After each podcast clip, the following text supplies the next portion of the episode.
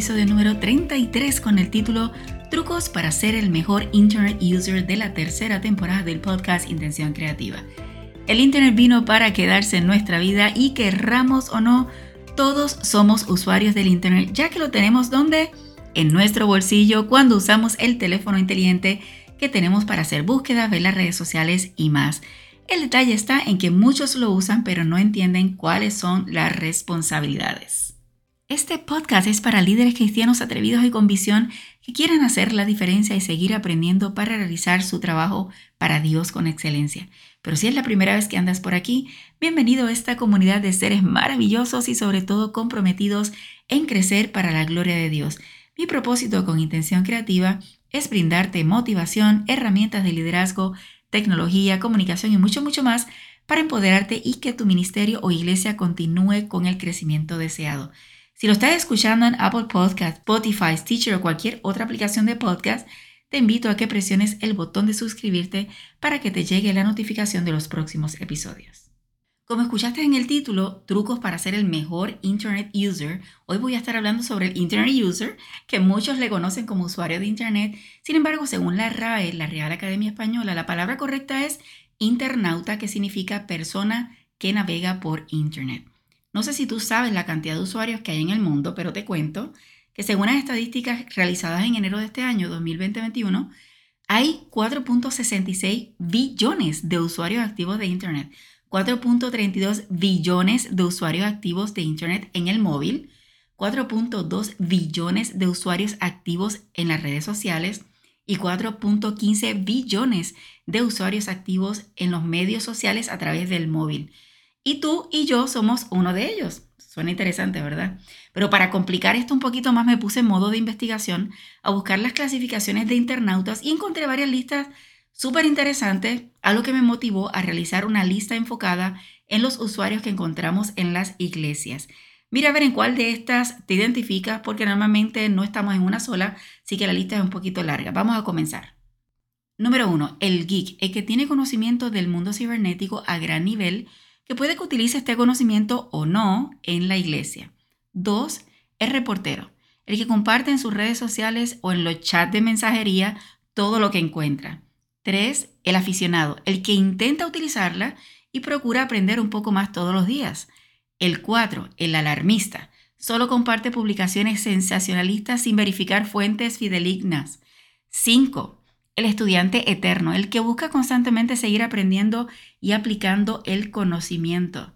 6. El misionero, el que solo comparte cosas espirituales sin pensar que los cristianos somos entes integrales, como todos los seres humanos que están a nuestro alrededor. 7. El criticón, el que murmura y no apoya el uso de la tecnología en la iglesia y solo la usa en aspectos fuera de la misma. 8. El instructor, el que está buscando siempre compartir conocimiento con otros. 9. El necesitado de reconocimiento, el que comparte contenido en el Internet pero para recibir respuestas prácticamente inmediatas para saciar su validación social. 10. El selectivo es el que comparte información solo de un tema en particular. 11. El balanceado, el que busca contenido de valor para su crecimiento espiritual de diversas formas sin dejar atrás el continuar su desarrollo personal y profesional. Y 12. El mirón, el que entra en los chats a las redes de la iglesia, pero solo lo que hace es observar sin aportar nada en absoluto. Vamos a ver con cuál te identificas o cuál añadirías. Yo por lo menos me identifico con el número 5, que es el estudiante eterno, el 8 el instructor y el 11 el balanceado, pero me encantaría saber con cuál te identificas tú. Por mucho o por poco que usemos el Internet, somos internautas y esto no lo vamos a cambiar en absoluto, pero nos lleva a tener unas responsabilidades que debemos cumplir para ser excelentes en este proceso. Número uno, la privacidad es esencial para que seas un buen internauta. Al utilizar Internet, nos estamos exponiendo a muchos riesgos, sobre todo en la privacidad, así que procura que tus contraseñas sean seguras y no sea la misma para todo. Oye bien, que no sea la misma para todo Y por supuesto que no compartas más información de la necesaria. Número dos, aprende todos los días un poco más de las funciones de las aplicaciones o métodos de utilizar el Internet para comprender mejor el proceso. Tres, entender que debemos respetar a los demás cuando nos comunicamos en el Internet, ya que allí nos encontramos con todo tipo de nacionalidades, culturas, estilos de vida, entre otros, y es importante ese proceso respetar. Cuatro, tener en cuenta que lo que descargamos a nuestro dispositivo, sea la computadora, sea su celular, el iPad, lo que usted tenga, hay que estar seguro de dónde lo estamos descargando, que realmente sea un sitio seguro, que no vaya a venir infectado y dañar el dispositivo. Pero para mí lo peor de todo no es solamente que dañe el dispositivo, porque eso se puede reemplazar, es que de pronto tengan acceso a cuentas mayores, como por ejemplo tu banco o alguna otra área que realmente te vaya a afectar tu vida. Número 5 porque diga que hay internet gratis o como conocemos normalmente Wi-Fi gratis no significa que sea seguro. Es mejor no utilizarlos y tal vez te extrañaría esta recomendación, pero realmente cuando estamos utilizando el Wi-Fi gratis, estamos abriendo una ventanita en nuestro dispositivo para que alguien sea un experto en el área, pueda entrar a su cuenta o pueda entrar a su dispositivo y robar información o diferentes cosas que usted ni tenga idea. Número 6. Aprender las normas de etiqueta, que entre estas normas está el no escribir todo en mayúscula, porque no sé si sabes que cuando se escribe todo en mayúscula estamos dando a entender que estamos gritando. Eso no significa que si hay una oración y uno escribe una palabra en mayúscula, no necesariamente significa que está gritando, sino está resaltando, pero cuando escribimos totalmente todo en mayúscula, en un texto, en un párrafo, cuando enviamos email, cuando escribimos en los chats, realmente estamos diciendo que estamos gritando. El Internet es una herramienta súper poderosa que está más que demostrada que utilizándose correctamente se puede alcanzar grandes oportunidades.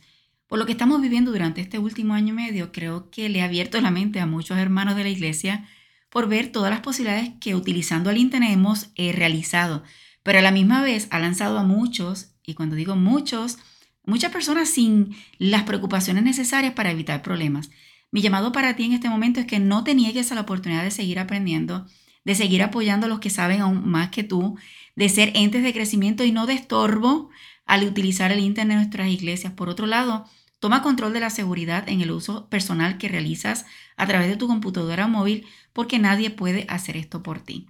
Mi querido amigo, mi deseo es que hoy analizar qué tipo de internauta eres y hagas los cambios necesarios para mejorar. Todos los días tenemos esa oportunidad de decir qué puedo hacer mejor que el día de ayer, sin olvidar en seguir creciendo y aprendiendo nuevas responsabilidades que creo que cada día serán más y más. No te olvides que para seguirme en las redes sociales solo escribe arroba profesor con doble S de Samuel y me encontrarás. Por otro lado, para conocer los servicios que ofrezco, visita www.profesorjruiz.com. Te animo a dejar algún comentario amable en el lugar donde lo hayas escuchado y por supuesto que lo compartas con tus amistades, familiares y hermanos de la iglesia. Termino con eslogan que dice no te limites a nuevas oportunidades de aprendizaje. Recuerda que juntos podemos construir un legado de bendición.